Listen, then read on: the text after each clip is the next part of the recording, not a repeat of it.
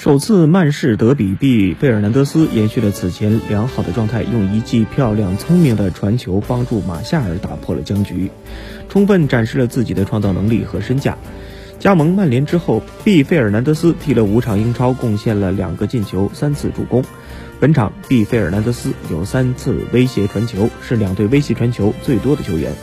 他精准的传球是曼联反击的根本，是让两名前锋马夏尔和詹姆斯腾飞的翅膀。